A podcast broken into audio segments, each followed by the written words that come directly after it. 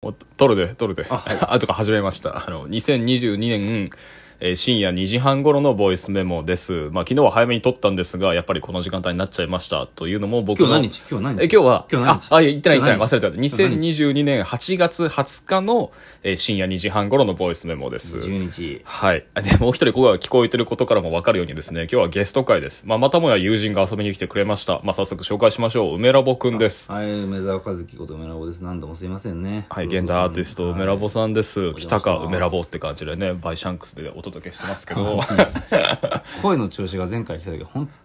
当にね。ね、最後、悪くて2週間ぐらい前かな、ガラッガラだったよね。。うんいや、なんか後から聞いてみて、その、そうこいつどう考えてもコロナやん、みたいな。 そうそう、なってた けそうどい。や、でも、あの、うんち違うんまだあ違う違うんだよね。違うんだよねそう、ここ、あのここじゃなくていいよ。あの 違うんだよ。まあまあ、あの、今日はマシな、そう普通の声ですよね。大丈夫ですよね。大丈夫大丈夫、はいだからもう声色もしっかり戻ってて、はいあやっぱり梅ラボは陰性者だったんだなってことは確認できてね何より良かったですよまあ。全然陽性ならダメとかじゃないんだけど。まあまあないんだけど、うんまあだから前回の、えっと梅ラボ来週の時のゲスト会の時はもう最後ガラッガラで何言ってるか分かんなく て俺が交代して喋ってたぐらいなんだけどまああのこの録音をお聞きの方は皆さんご存知のように僕もねあのコロナにかかりまして陽性でねそうまあそのムートモンドも大変でした今もともとも大変でしたで僕もお疲れね様でした梅ラボが喉ぶっ潰れた時と全く同じような感じのラジオトークになっちゃいましたけど皆さんご安心ください感染源は梅ラボくんではございませ んしあの時の録音で喋った通潔りあそこでクラスター発生してませんのであの誤解なきようお願いいたしますということで改めまして梅ラボくん、はいお邪魔しますす京都の首塚からおお届届けけしております、はいなんかすげえ頻繁に遊びに来てくれてますねまあ前1か月分とかそんぐらいだから7月も来て8月も来てみたいなそうだよね、月1ぐらいのペースで来てくれているやよなんか最ね近行動的なんですよ人と結構会うというか、まあ、そうんの会うとかね、集まるとかちょっといろいろあれですけど、ん可能な範囲でいやすごい嬉しいですよ、うん、まあなんか1か月しか経ってないから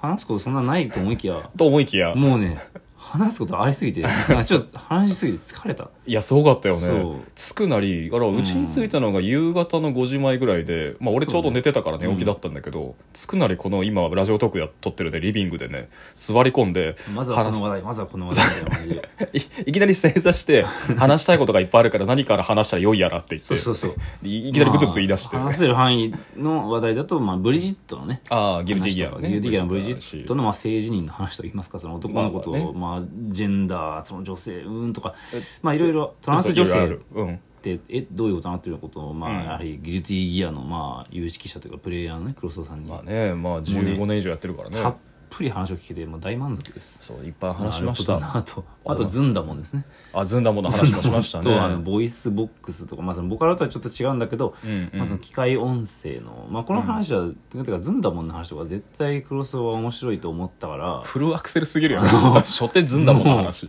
らちょっとずんだもんはちょっと後半だったからなんか満を持してさあずんだもんの話なんですがみたいな感じであそうねそうだからそうだからバーチャル YouTuber 的なあの音声プラスリップシング自動化アニメーションでキャラクターいっぱい生まれましたの前にニコ動のあの歌うだったり初音ミクだったりうんボーカロイドプラスキャラクターの創作実践があそうっそうてそうまあその東北ずんこから派生したキャラクターでとかなんかいろいそうそうそうろまあ本当にニコニコ動画的な文脈でねそのそう懐かしかったね、んだからボーカロイド的な文化とバーチャル YouTuber 的なキャラクター創作実践の間をつなぐなんかマスターピースみたいな存在をメラボが教えてくれでてまあ、そのクロスオーのボイスメモで語っていた、まあ、うんおそらく単調でも書くであろうその書くのことそにうね絶対こ書くうねうんつながるというか、うんまあてかなんかこうまあ、ある種ずんなもんってまあ名前からして、まあ、色の色物みたいですけど、うんまあ皆さん検索してみてください、まあはい非常にやっぱネットらしいというかその日本のインターネットらしい文化が生まれていて、まあ、うん、なんか非常に活発なんですよねその二次創作だとかその読み上げ読み上げ音声読み上げソフトまあソフトオークのあのゆっくりしていっていうのはそうねトークのやつうがん有名ですけど、まあ今むしろあのまあその、まあ、ずんだもんだけではなく、うんなんかいろいろ本当にいるんですよその読み上げ系の人たちそうよね人って言ったらいいかわかんないけど、 うん、だからあの時の創作実践をだから今日ずんだもんとかでずんだもんから遡って初音ミクのアリューキャラクターについてって改めて考えて思ったけどやっぱりこう当時の二次創作文化と今のバーチャル YouTuber でなんか一人一キャラみたいな時代の間にある違いって何かっつったらやっぱりこう二次創作する以上はこのキャラクターのフォルムとこの記号とこの人格の設定守ってじゃないとキャラクターは生きたと言えません二次創作で生まれ直したとは言えませんっていうルールがあったんだけど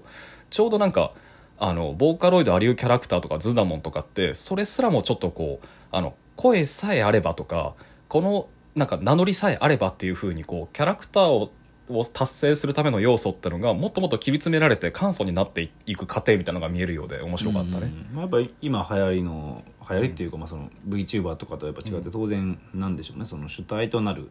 人格というのは別にないというか、まあ、その普通に一般的なキャラクターとしてのあり方そうだねそうだねなんだけど、うんまあ、人格を共有しているというか、まあ、ほん初音ミクとかにうん近いような感じですよね、その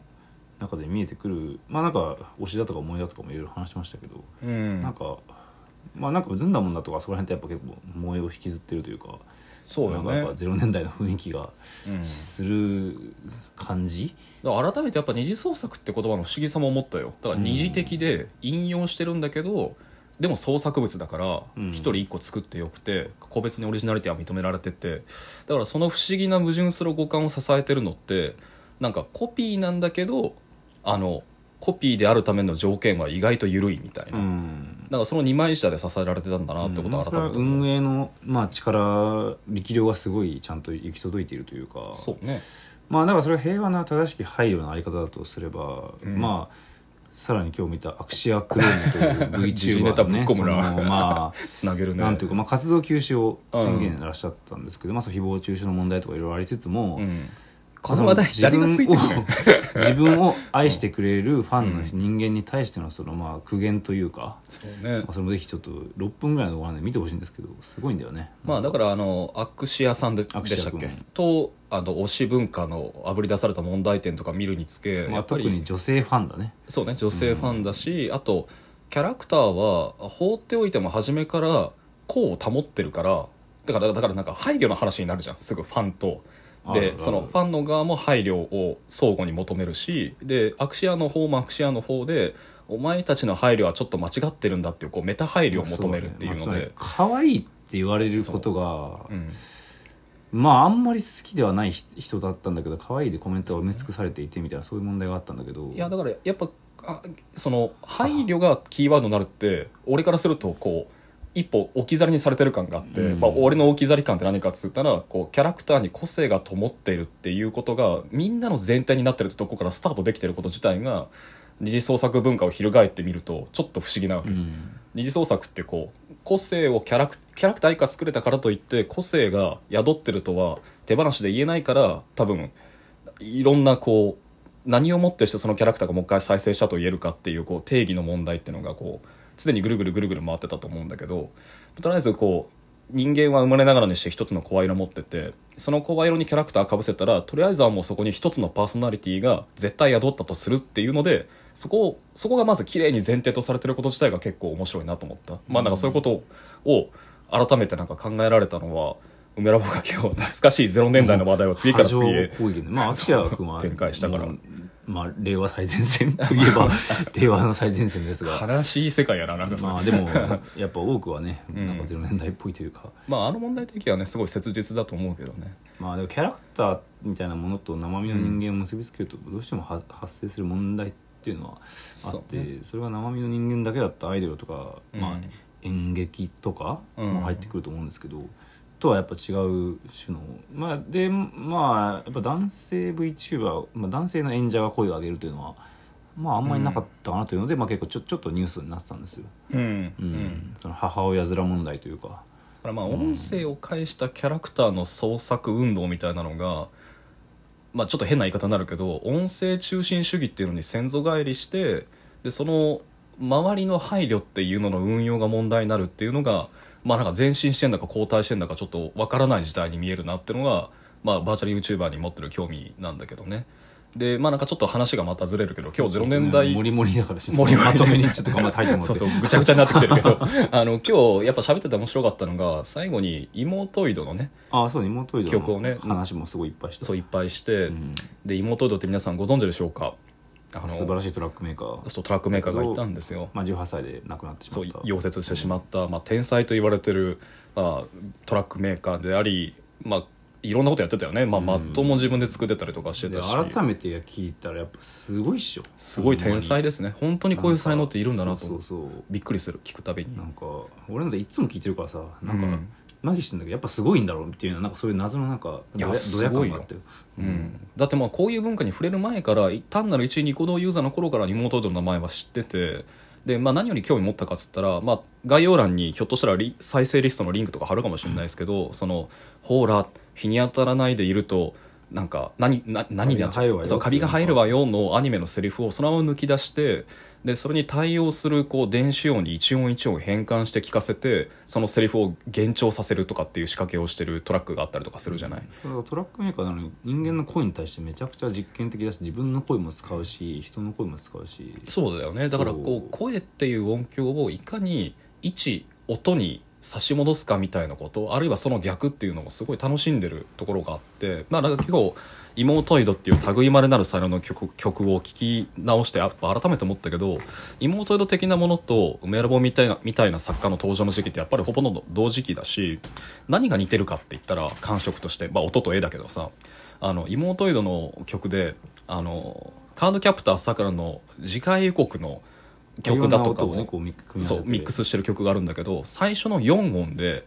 あのずーっとリミックスしてなかなかこうみんなが知ってるあの曲のフレーズに活かせないっていうじらしが入ってる曲があって、でも俺なやっぱ改めて聞いてすごいなと思ったのは最初の4音で誰しもがカードキャプターさくらの音源だと分かってるという信頼を前提にして作ってるところなの、音の最小単位というかキャラの最小単位というかその通りそのそれが言いたかったそして梅田そのう作品につながりそう俺の録音につながるみたい あそうそうそうそうそうそういう話を したうまい流れをあもうもう先に、うん メタ読みやめてくれますか、 なこの作品、うんまあ、勝手にやっぱ僕妹の作品すごいやっぱシンパシーを感じていて、うんまあなんかそんな話もしましたねだから今日はやっぱ二次創作という五感の不思議さとその後ろに走ってる手放しでは達成されない個性のコピーっていう話とやっぱキャラクターとかそのなんだろう個性ってもあもうの一応の再現体みたいな話がしたかったまた次回。